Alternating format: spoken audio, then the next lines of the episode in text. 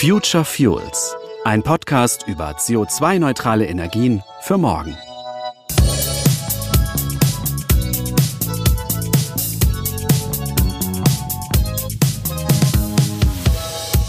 Ich weiß tatsächlich erschreckend wenig bis gar nichts über Wasserstoff, außer dass es irgendwie in, in, in der ganzen Thematik um Autoantrieb und so weiter, äh, Kraftstoffersatz, äh, Erweiterung ein Thema ist. Aber ich, es ist ein Schlagwort, das mir natürlich bekannt ist, das mir immer wieder in den Nachrichten begegnet.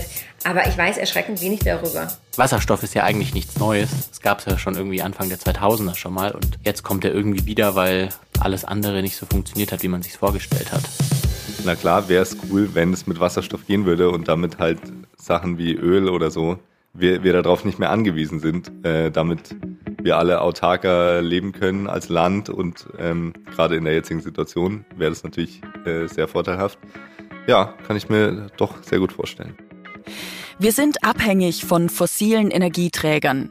Das haben uns die letzten Monate mehr denn je bewusst gemacht. Ohne Öl und Erdgas wird es in Deutschland schwierig. Und auch als chemische Rohstoffe werden Gas und Öl dringend benötigt. Dass wir langfristig weg von fossilen Energieträgern müssen, ist schon lange klar. Bis 2045 muss Deutschland klimaneutral werden, so steht es im Klimaschutzgesetz.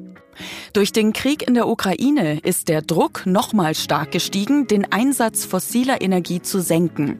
Die Alternativen müssen so schnell wie möglich her. Ein wichtiger Baustein auf dem Weg zur Klimaneutralität sind universelle kohlenstofffreie Energieträger wie Wasserstoff. In den vergangenen Folgen unseres Podcasts haben wir uns mit verschiedenen Bereichen beschäftigt, in denen mit Wasserstoff experimentiert wird oder in denen er bereits zum Einsatz kommt. Als Ersatz für fossile Brennstoffe in LKWs, Flugzeugen, Zügen und Schiffen, zum Heizen oder auch in der Stahl- und Chemieindustrie.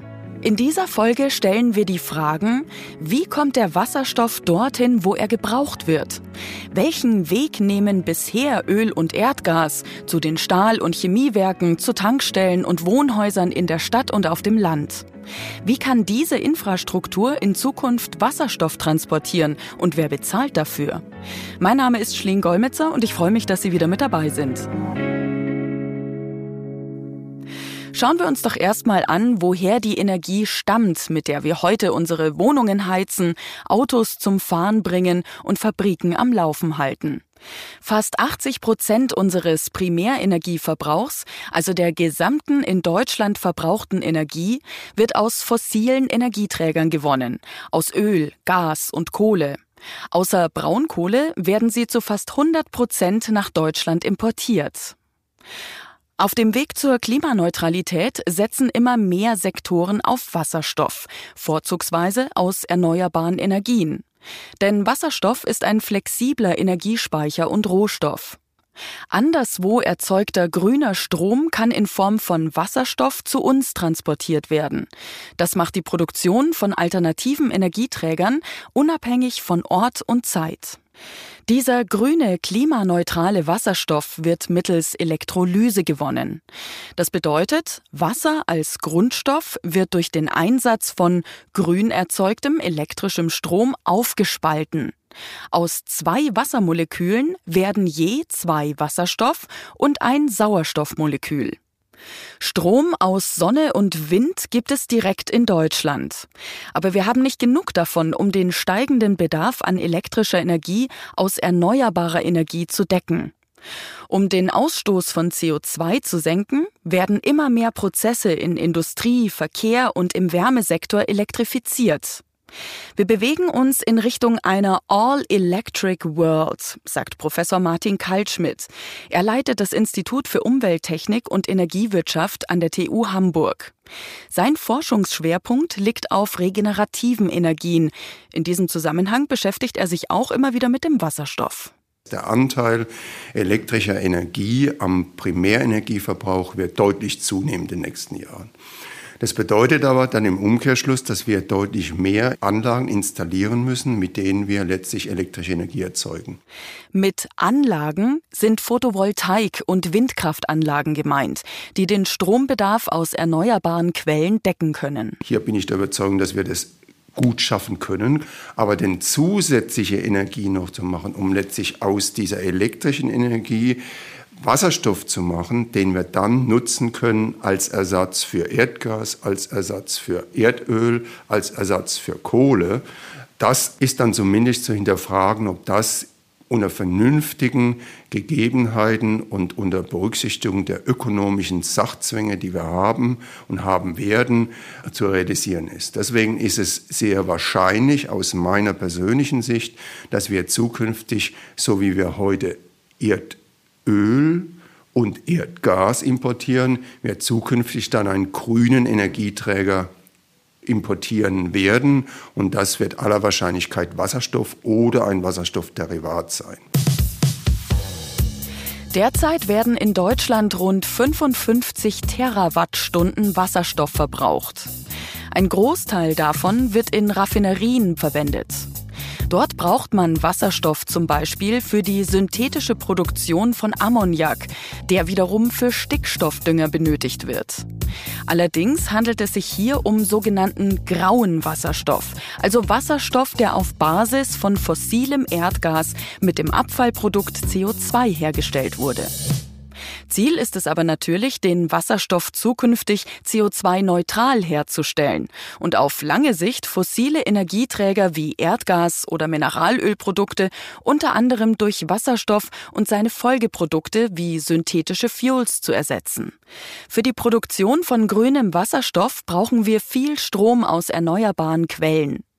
Dort, wo es viel Sonne und Wind gibt, sind die Bedingungen dafür natürlich ideal. Martin Kaltschmidt von der TU Hamburg erklärt uns, wo dafür weltweit die besten Standorte sind zum Beispiel in der MENA-Region, also im Middle East, Nordafrika oder beispielsweise in Australien oder zum Beispiel in Namibia oder zum Beispiel in Patagonien, wo das erneuerbare Energieangebot, das heißt aus Wind und Sonne, gegebenenfalls auch Wasserkraft und Geothermie, so vielversprechend ist, dass dort zu deutlich günstigeren Bedingungen elektrische Energie erzeugt werden kann wie in Deutschland. Und wenn der Strom deutlich billiger ist, ist natürlich der Wasserstoff auch deutlich billiger. Und dann zwar so viel billiger, dass die Zusatzkosten des Wasserstofftransports nach Deutschland dann immer noch günstiger ist, wie den in Deutschland selbst zu erzeugen. Konkret heißt das, man baut in diesen Ländern Photovoltaik- und Windanlagen. Der grüne Strom wird genutzt, um daraus mittels Elektrolyse Wasserstoff zu produzieren. Für den Transport nach Deutschland gibt es dann verschiedene Möglichkeiten. Das Gas können wir ja vom Grundsatz her importieren über eine Pipeline. So, so wie wir Erdgas beispielsweise aus Algerien importieren in die EU. Das setzt aber voraus, dass wir die Infrastruktur haben und dass die Erzeugungsländer in einer entsprechenden relativen regionalen Nähe zu Europa sind. Das heißt, von Australien werden wir nie eine Pipeline nach Europa legen. Der nächste Weg ist dann zu sagen, ich mache Flüssigwasserstoff, indem ich den so lange runterkühle auf minus 251 Grad, meine ich, so die Größenordnung, oder 52 Grad, wo ich das so weit runterkühle und dann als Flüssigwasserstoff transportiere. Diese enormen Temperaturdifferenzen zu überwinden, ist technisch herausfordernd. Und natürlich kostet es auch nochmal zusätzliche Energie. Deswegen suchen Forscherinnen und Forscher noch nach anderen Möglichkeiten, den Wasserstoff in möglichst hoher Energiedichte, also auf wenig Raum zu speichern und zu transportieren. Zum Beispiel, indem er an flüssige organische Trägermoleküle gebunden wird, sogenannte LOHC, Liquid Organic Hydrogen Carriers, oder an andere Gase wie zum Beispiel CO2 oder Stickstoff.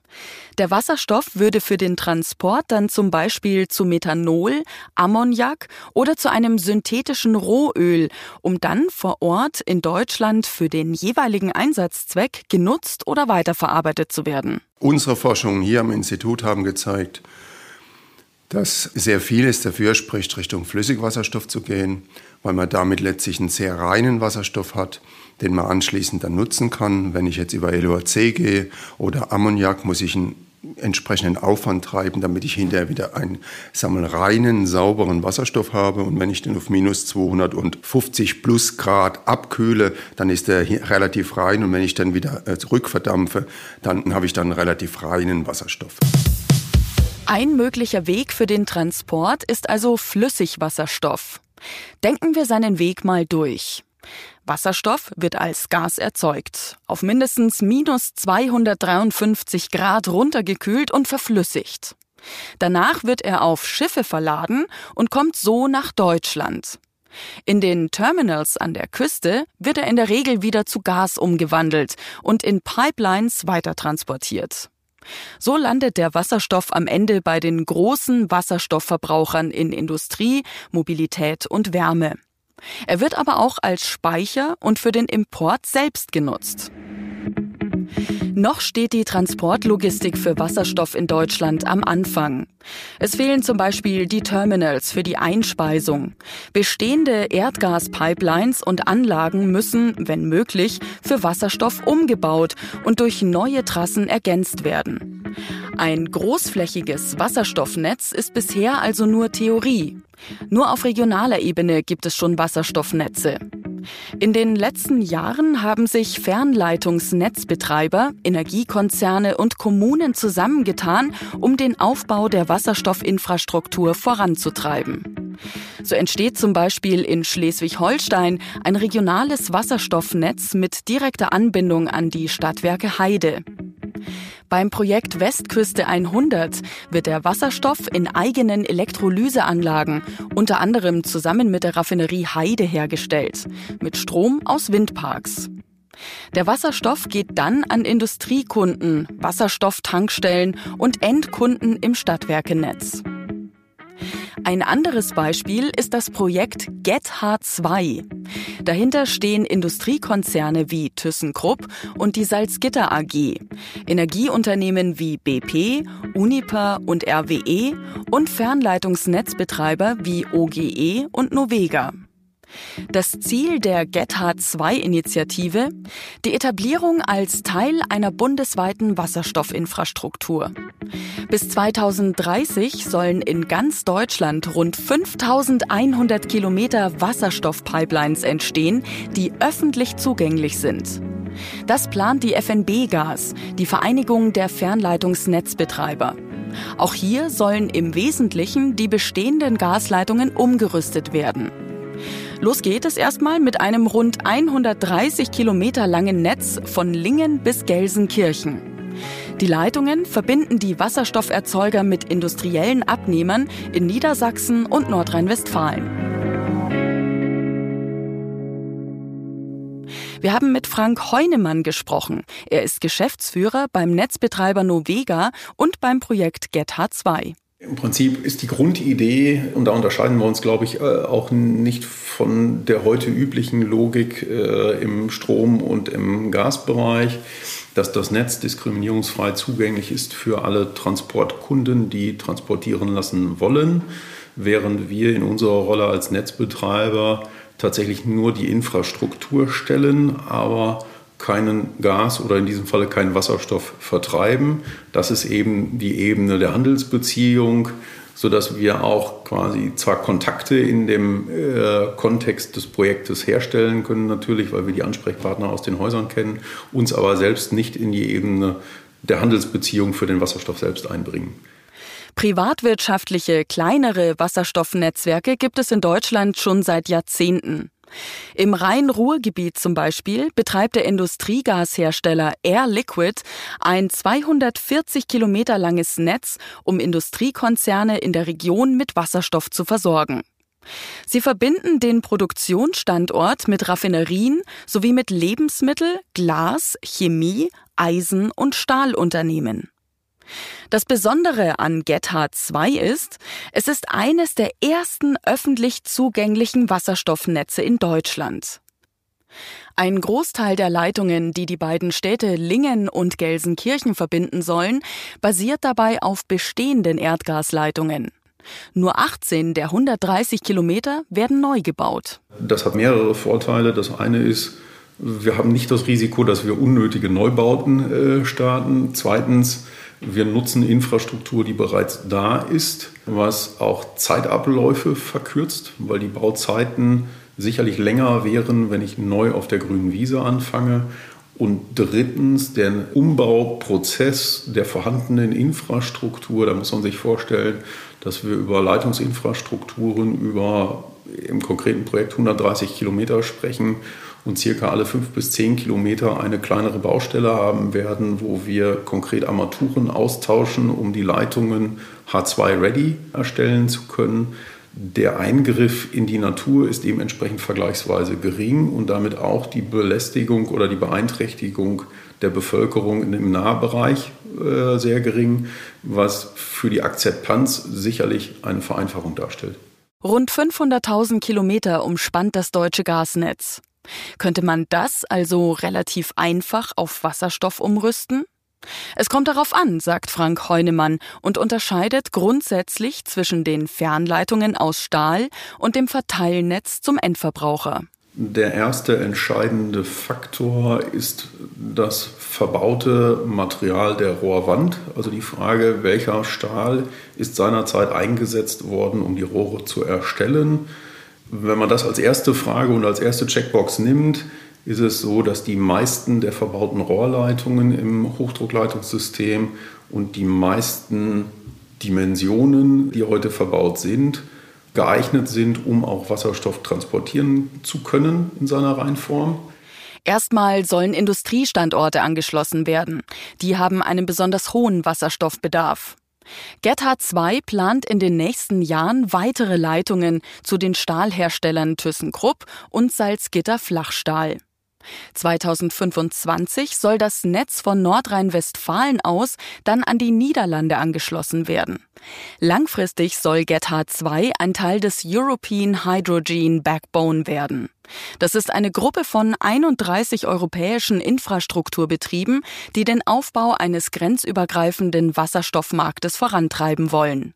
Äh, genau, bis wir auf der Ebene des einzelnen Haushaltskunden sind, das wird sicherlich noch ein bisschen dauern, aber wir führen bereits seit längerer Zeit Gespräche sowohl mit Industrie- und Gewerbebetrieben in der Region, in der Nähe dieser Leitungsverbindung, als auch mit Stadtwerken entlang äh, der vorgesehenen Trassen, weil hier bereits das Interesse konkret genug und groß genug ist, hier auch in die konkrete Vorbereitung beispielsweise für die Anbindung aus dem Wasserstoffnetz heraus äh, zur Beimischung oder Umstellung von Verteilnetzbereichen aufzubauen, auch Projekte zur Entwicklung neuer Leitungsverbindungen zu Industrieunternehmen sind in Vorbereitung, wie auch Ansätze zur Nutzung des Wasserstoffs in der Mobilität, also im konkreten Kontext dann die Anbindung von Tankstellen an dieses System. Und was ist, wenn Wasserstoff freigesetzt wird? Ist der nicht wahnsinnig explosiv? War da nicht mal was im Chemieunterricht in der Schule? Fachleute geben Entwarnung. Die Mengen an Wasserstoff, die durch schadhafte Armaturen oder durch Verschleiß an die Luft entweichen können, sind sehr gering. Der Druck in den Leitungen wird konstant gemessen. Fällt er stark ab, wird sofort Alarm geschlagen. Die Qualität der Schweißnähte, sagt Frank Heunemann, wird mit Röntgenaufnahmen überprüft. Erst wenn Sachverständige ihr Go geben, werden die Leitungen umgerüstet. Und explodieren kann Wasserstoff übrigens nur, wenn es eine offene Flamme gibt. Wie bei der Knallgasprobe im Chemieunterricht. Halten wir fest. Es gibt schon erste regionale Wasserstoffnetze. Der Transport durch Pipelines ist gut möglich. Bestehende Gasfernleitungen können größtenteils umgerüstet werden. Trotzdem kostet all das natürlich eine Menge Geld. Wie wird das finanziert? Zum einen über öffentliche Fördergelder. Auf dem Weg zur Klimaneutralität 2045 investiert der Staat kräftig in Wasserstoffprojekte. Projekte wie GetHard 2 sind momentan noch nicht wirtschaftlich und daher komplett auf Fördergelder angewiesen, sowie auf die enge Zusammenarbeit von Industrieunternehmen. Ohne die geht es nicht, sagt Frank Heunemann. Kann der Wasserstoff dann überhaupt eine wettbewerbsfähige Alternative zu fossilen Energieträgern sein? Die wirtschaftlichen Rahmenbedingungen dafür stimmen noch nicht, sagt Frank Heunemann. Das liegt aber weniger an den Kosten für die Infrastruktur, sondern daran, dass der grüne Wasserstoff gegenüber fossilem Erdgas noch zu teuer ist. Wenn man insgesamt über Wettbewerblichkeit von Wasserstoff und Klimaneutralität spricht, muss man sicherlich äh, sich äh, vor Augen führen, dass die Infrastruktur auf der Großhandelsebene, also auf der Gashochdruckinfrastrukturebene vielleicht 10 Prozent der Gesamtkosten ausmacht. Auf einer Verteilnetzinfrastrukturebene sind das vielleicht 30 Prozent, aber damit immer noch den kleineren Teil. Insofern muss man sich darüber im Klaren sein, Wirtschaftlichkeit kann man nicht über Infrastruktur herstellen, sondern die Gesamtwertschöpfungskette muss wirtschaftlich werden. Die Herstellung und der Transport von grünem Wasserstoff müssen also noch viel günstiger werden, wenn er eine echte Alternative sein soll. Ist es also ein Risiko, die Wasserstoffinfrastruktur in Deutschland schon jetzt aufzubauen? Manche Expertinnen und Experten warnen. Die Leitungen sind irgendwann da, aber der Wasserstoff, der darin transportiert werden soll, der fehlt. Frank Heunemann sieht dieses Risiko nicht. Er ist überzeugt, dass wir langfristig große Mengen an Wasserstoff, wie auch beim Erdgas, aus dem Ausland importieren werden. Die Stärke der Gasinfrastruktur ist sicherlich, dass sie über große Entfernungen große Energiemengen transportieren kann und im Zusammenspiel mit den vorhandenen Gasspeichern auch unterirdisch große Mengen von Energie speichern kann. Nichtsdestotrotz ist für den Staat die Nutzung der heimischen erzeugten erneuerbaren Energiequellen erforderlich, um dieses System zu entwickeln, weil das natürlich auch in kleineren Projektdimensionen schon heute möglich ist, während ich eine Importinfrastruktur von zum Beispiel Australien oder Chile aus sicherlich erstmal entwickeln muss, die Transportwege entwickeln muss, die Häfen entwickeln muss, die Infrastruktur. Und diesen Gesamtweg werde ich auch nur entwickeln können, wenn ich dahinter einen belastbaren Markt habe, in dem ich auch die Importmengen unterbringen kann. Bis die nötige internationale Infrastruktur und Handelsbeziehungen für Wasserstoff aufgebaut sind, braucht es noch viel Arbeit. Um jetzt möglichst schnell unabhängig zu werden von russischem Erdgas, setzt die Politik übergangsweise auf fossiles, verflüssigtes Erdgas, sogenannte LNGs, Liquefied Natural Gas. Dieses wird ähnlich wie in Zukunft der Wasserstoff mit Schiffen transportiert und an Terminals entladen.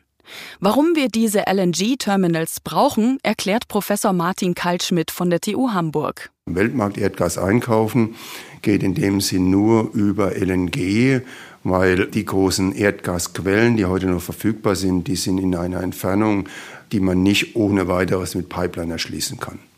Und deswegen ist das politische Ziel zu sagen, wir wollen jetzt weitere LNG-Terminals installieren, um letztlich am Weltmarkt LNG einzukaufen und damit die Versorgung Deutschlands auf eine breitere Basis zu stellen. Wir reduzieren damit zwar nicht die Importabhängigkeit, aber wir verteilen die Importmengen auf mehrere Schultern oder mehrere äh, ich sag mal, Lieferländer, um damit den Wunsch oder das politische Ziel zu erfüllen, dass wir damit im Mittel eine höhere Versorgungssicherheit haben, weil wenn wir viele kleine Versorgungsländer haben, aus denen wir versorgt werden, da ist die Wahrscheinlichkeit, dass wenn eins wegfällt, die anderen dann entsprechend das ausgleichen können, größer, wie wenn wir von wenigen ähm, großen Versorgern abhängig sind.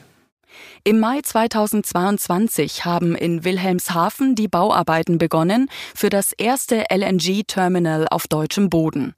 Spätestens Anfang 2023 soll der erste Tanker mit Flüssiggas anlegen. Wenn das Terminal fertiggestellt und voll ausgelastet ist, könnten damit rund 10 Prozent des deutschen Energiebedarfs gedeckt werden. Als weitere Standorte sind Brunsbüttel, Stade und Rostock im Gespräch. Alle neuen Terminals sollen auch wasserstoff-ready sein, also so gebaut werden, dass sie später auch für den Import von Wasserstoff genutzt werden können. Die größte technische Herausforderung sieht Martin Kaltschmidt dabei im Temperaturunterschied der beiden Energieträger. Erdgas wird ab minus 161 Grad flüssig. Wasserstoff erst bei minus 253 Grad. Er ist also über 90 Grad kälter, wenn er am Terminal ankommt. Und das hat natürlich höhere Anforderungen an die Materialien und höhere Anforderungen an den Wärmeübergang und an die ganzen Materialanforderungen, die damit verbunden sind. Und deswegen muss man genau prüfen, ob ein Terminal für LNG auch ohne weiteres einsetzbar ist für Flüssigwasserstoff. Mit Sicherheit werden bestimmte Komponenten nutzbar sein, davon bin ich überzeugt. Ob alle Komponenten nutzbar sind, da würde ich zumindest mal ein Fragezeichen dran machen, das ich aber zum jetzigen Zeitpunkt nicht weiter verifizieren kann, weil das natürlich standortabhängig ist. Was es zu einem späteren Zeitpunkt dann braucht, um die LNG-Terminals auf Wasserstoff umzurüsten, das ist also noch nicht komplett geklärt. Was klar ist, die LNG-Terminals sind an der Küste und sie sind an das bundesweite Erdgasnetz angeschlossen. Und ein Großteil der bestehenden Gasfernleitungen könnten für den gasförmigen Wasserstoff umgerüstet werden. Martin Kaltschmidt von der TU Hamburg nennt noch einen weiteren positiven Aspekt daran, jetzt LNG-Terminals aufzubauen. Die Erfahrung. Der ganze Prozess ist ja relativ ähnlich. Ein Schiff dockt am Terminal an, sehr kaltes LNG oder später flüssiger Wasserstoff wird entladen, in Gas umgewandelt und ins Gasnetz eingespeist. Dieses Wissen kann für eine Energiezukunft mit importiertem grünem Wasserstoff auf jeden Fall genutzt werden. Wie lange wird es noch dauern, bis es soweit ist, bis wir Wasserstoff in großem Stil importieren und nutzen werden? Mindestens zehn Jahre, schätzt Martin Kaltschmidt. Aber wenn wir diese Entwicklung wollen, dann müssen wir heute anfangen, dass wir die Technologie entwickeln, dass wir die Technologie upscalen, dass wir demonstrieren, was geht und was auch nicht geht, um dann letztlich technische Lösungen dafür zu entwickeln, damit wir dann, ich sage mal, in Mitte der 30er Jahre soweit sind, dass wir dann zumindest in energiewirtschaftlich relevanten Größenordnungen Wasserstoff erzeugen und transportieren können, um den dann Ende der 30er, Anfang der 40er Jahre entsprechend hochzufahren, damit er dann in den 40er Jahren energiewirtschaftlich einen signifikanten Beitrag leisten kann. Am Wasserstoff, das sagt auch Gethard 2 Geschäftsführer Frank Heunemann, führt auf Dauer kein Weg vorbei. Im Prinzip alle Studien, die wir kennen aus den letzten Jahren, und davon gibt es eine Vielzahl, die Bandbreite zeigt deutlich auf, dass wir Wasserstoff als Teil einer klimaneutralen Energieversorgung benötigen werden. Und natürlich wissen wir heute nicht äh, die exakte Quellenverteilung, wir wissen nicht den exakten Größenanteil, aber wir werden diese Infrastrukturen benötigen, insbesondere weil wir auch die großtechnische Speicherung von Energie derzeit über keine anderen Lösungswege tatsächlich realisiert sehen.